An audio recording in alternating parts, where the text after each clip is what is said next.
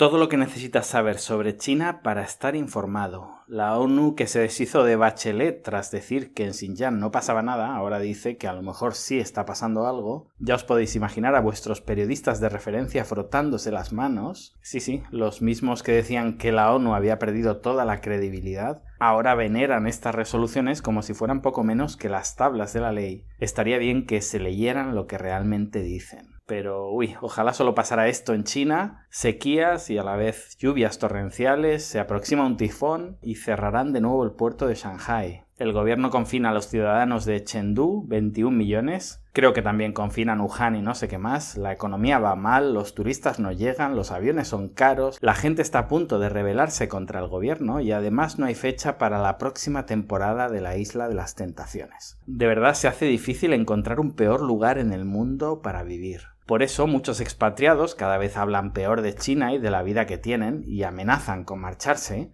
amenazan digo, con la boca pequeña porque la mayoría sabe que en su país serían un cuatro de copas y cobrarían poco más que el salario mínimo, no están en China por amor al Partido Comunista, sino porque durante el siglo XXI ha sido el mejor lugar del mundo para hacer dinero o para conseguir un currículum único y si algún día pueden volver a su país será gracias al capital que acumularon en China, y no hablo solo de capital monetario, que amasaron mientras vivían como Dios y además dándoles a los locales que les acogían lecciones de democracia. Demasiado bien nos ha ido con ese complejo colonizador. Por suerte estoy generalizando y no todos han sido así, hay gente agradecida que llegó con la mente abierta, dispuestos a aprender, a escuchar, a aportarle a la sociedad y no a evangelizar a los nativos. En cualquier caso me vais a tener que ayudar a ganar suscriptores fuera de China porque con este discurso cada vez tengo menos amigos dentro.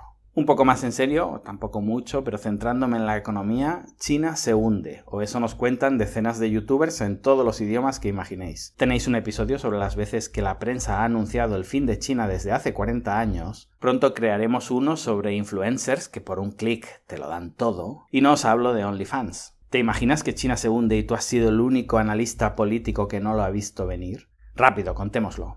En el peor de los casos, si no la cuelas por todas las cuadras, siempre puedes borrar el vídeo en un tiempo, cambiar la imagen o el título, es decir, YouTube te da todas las opciones para poder decir cualquier cosa y después modificarlo. Yo no sé si es el final de China o no, escogí filosofía como asignatura optativa en lugar de adivinación, fallo mío, pero viendo que la mayor parte de youtubers se copian la información entre ellos, y el primero, el que contara con un contenido supuestamente más original, lo hizo basándose en datos de medios anglosajones, la verdad es que estamos muy lejos de contar con información fidedigna. Por desgracia, el gobierno chino tampoco es una fuente fiable, así que conducimos bastante a ciegas. Yo sigo recabando datos, preguntando a mis proveedores, viendo cómo mis empleados cada vez cobran más, siguen comprando vivienda, cambiándose de coche o esperando que se relaje el COVID para irse de vacaciones a Tailandia. Es decir, lo mío son sensaciones, sí, completamente subjetivo, claro, y limitado a mi ámbito de actuación, a las provincias donde me muevo o donde tengo oficinas. China son tres Europas, cuidado ahí, no os fiéis tampoco de lo que yo cuento, no trato de explicar toda la realidad, solo de agregar una nueva capa de comprensión. En cualquier caso, lo mejor de mi debate con Juan Ramón Rayo y Daniel Fernández fueron los trolls que me acusaban de hablar desde mi experiencia y no desde los datos. Datos que entiendo que debía haber obtenido de algún periodista anglosajón que jamás pisó China y nos cuenta la información con absoluta objetividad. Todo bien. En fin, no voy a contestar todos los vídeos que me enviáis sobre lo de que China se hunde, no tendría tiempo para todos, pero sí voy a responder el de Juan Ramón Rayo porque me parece el mejor argumentado, espero poderlo sacar esta semana, aunque en el debate ya explicó que titulando China en crisis no se refería a que el país pueda estar en crisis, sino a que estaría en crisis su modelo de crecimiento. Bastante conciliador lo vi ahí. Y seguimos. El otro día escuchaba en la radio española un experto decir que las restricciones del hijo único estaban más o menos eliminadas, aunque no del todo. No, están completamente eliminadas, lo que hay ahora es todo lo contrario, bonificaciones por tener hijos aunque China ya es un país relativamente rico y como sabemos a medida que un país se enriquece se tienen menos hijos, mala solución tiene el problema, aunque los planificadores estatales no se dan por vencidos, hace unos días estaban discutiendo ya que las mujeres solteras puedan tener hijos legalmente. En algún momento explicaré cuando escondimos a una embarazada soltera en nuestra fábrica para que diera luz porque si la encontraban la rajaban. Vivencias que para mí tienen más valor que todas las estadísticas que me puedan pasar sobre el tema. Noticias internacionales, los países emergentes cada vez comercian más con China. En general, todos los países comercian cada vez más con China. También Estados Unidos, a quien con la guerra tarifaria le salió el tiro por la culata. Pero si nos fijamos en las economías del futuro, es interesante cómo Tailandia, Filipinas, Malasia o Indonesia cuentan con China en un cuarto de todas sus operaciones. Y si nos vamos a Latinoamérica, Perú o Brasil, ya exportan más de un tercio de sus productos a China. La administración Biden está pensando en crear medidas para restringir las inversiones americanas en las big tech chinas. Es increíble que China haya salido adelante con tantas zancadillas. Los amantes del libre comercio cada vez lo son menos, el verso de la libertad estaba muy bien, hasta que mis ciudadanos usan esa libertad para invertir donde no me conviene. En fin, parece que TikTok será la primera en sufrir la hoja de ruta. Como vemos, Trump no estaba loco, la Casa Blanca es un psiquiátrico a cielo abierto, Trump solo seguía el tratamiento, ahora le toca a Biden. India adelanta su exmetrópoli, Reino Unido, y se convierte en la quinta economía del mundo por detrás de Estados Unidos, China, Japón y Alemania. Esta es la noticia, basados en PIB, que no me dice mucho. En PIB ajustado por paridad de poder adquisitivo, China es, ya desde hace muchos años, la primera economía del mundo, e India la tercera, muy por encima de Japón y Alemania. Pronto se unirá a Indonesia, quedando estos tres gigantes asiáticos entre los cuatro primeros, solo con Estados Unidos manteniendo el ritmo. Hay que seguir a India de cerca. Al final yo hablo de China porque China es mi tema, es la investigación a la que he dedicado mi vida, pero a veces la gente se confunde, no intento que miren hacia China, intento que dejen de mirarse el ombligo y países como India o Indonesia merecen toda nuestra atención. Recuerda, aunque no esté pasando nada en tu país, no significa que no esté pasando nada en el mundo. En algún momento empezarán también a criticar a India en cuanto sea un rival económico, que si la contaminación o la limpieza, ahí no se llaman comunistas a sí mismos, pero seguro que encontraremos algo para odiarles. El tema de las castas, por ejemplo, es muy goloso, y ha existido siempre y nos ha importado un carajo, pero en cuanto se decida en una reunión de la OTAN, será inaceptable.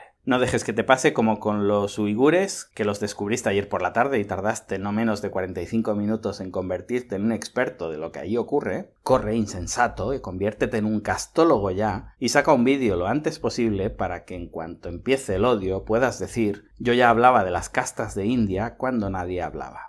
Me decía un patrono del canal el otro día, curioso que nos anuncien la caída de China cuando nadie nos anunció la subida. Cuidado porque esta frase sin importancia nos cuenta mucho de cómo nos informamos sobre el mundo. Algo me dice que con India viviremos algo similar. Empresas. La proyección actual nos dice que Alibaba se mantendrá por encima de Amazon en ventas como mínimo hasta 2027. ¿Cómo que Alibaba vende más que Amazon? Sí, así es. Los que me seguís desde hace tiempo, desde que Alibaba vendía solo en China más del doble que eBay y Amazon juntos en todo el planeta, sabéis que Amazon ha crecido siempre copiando a Alibaba, que aunque se creara antes en realidad fue una empresa lamentable que perdía dinero todos los años hasta que decidió dejar de vender libros y ponerse a replicar todo lo que hacía Alibaba, pero esto no lo digáis muy alto porque implicaría pensar que nosotros también copiamos o que vamos infinitamente por detrás de China en comercio electrónico y todo el mundo sabe que los que copian son los chinos. ¿Y cómo van a comprar más que nosotros online si todavía viven en taparrabos encima de los árboles y solo bajan para trabajar 16 horas en una fábrica por un bol de arroz? Obviamente estoy bromeando, en China no hay árboles. Cuando salen de la fábrica viven sobre las ruinas de edificios destruidos de ciudades fantasma. Para los que queráis profundizar un poquito más en lo que sí está pasando en el mundo, echad un vistazo a Lazada, la empresa del grupo Alibaba líder en ventas en el sureste asiático y una de las empresas más prometedoras del grupo. Hace tiempo os expliqué que bajo mi punto de vista era la empresa donde se tenía que focalizar Jack Ma, no solo porque no ha tocado techo, sino porque con Lazada cuenta con todo el potencial de Alibaba, pero sin las restricciones, o vamos a decir sin los enemigos, que se forjó Jack Ma en el gobierno chino. Con lo que mi apuesta era, es que Alibaba se quede con el mercado chino tranquilita y use Lazada como punta de lanza, y nunca mejor dicho, para atacar otros mercados. Y Alibaba ya ha demostrado sobradamente que en igualdad de condiciones, cuando no sufre las zancadillas de su propio gobierno, arrasa a Amazon en todos los campos. No importa que ahora tenga que empezar desde bastante más abajo, el reto es precioso. Más, Pinduoduo es otro de los que ya ha puesto sus ojos en Occidente. Veremos si contar con pasaporte chino no le supone tener a los dos mayores gobiernos del mundo en contra. Geomart, el gigante de la alimentación india, se asocia con WhatsApp para vender sus productos. Recuerdo, diría que fue en 2014 cuando Facebook anunció que compraría WhatsApp. En China llevábamos mucho tiempo pagándolo todo por WeChat y WhatsApp anunció que pronto su tecnología permitiría pagos. Las bromas eran, wow, cómo debe ser pagar con el móvil, ¿os imagináis? Bueno, pues ahí seguimos haciendo bromas. Y para acabar, hoy, volviendo a esa idea chocante de que los chinos no son los únicos que copian, en todo caso copian mejor, pero aquí todos copian, me gustaría despedirme con una frase insignia de este canal. Algún día entenderemos que los chinos, cuando iban segundos, no copiaban por malvados, sino porque iban segundos. Y aunque nadie nos lo haya contado antes, nosotros hemos sido segundos en 3.800 de los últimos 4.000 años. Creo que somos perfectamente capaces de volver a ser segundos sin una guerra de por medio. Porque confío en mi civilización, porque soy un pacifista o quizá porque soy un optimista mal informado.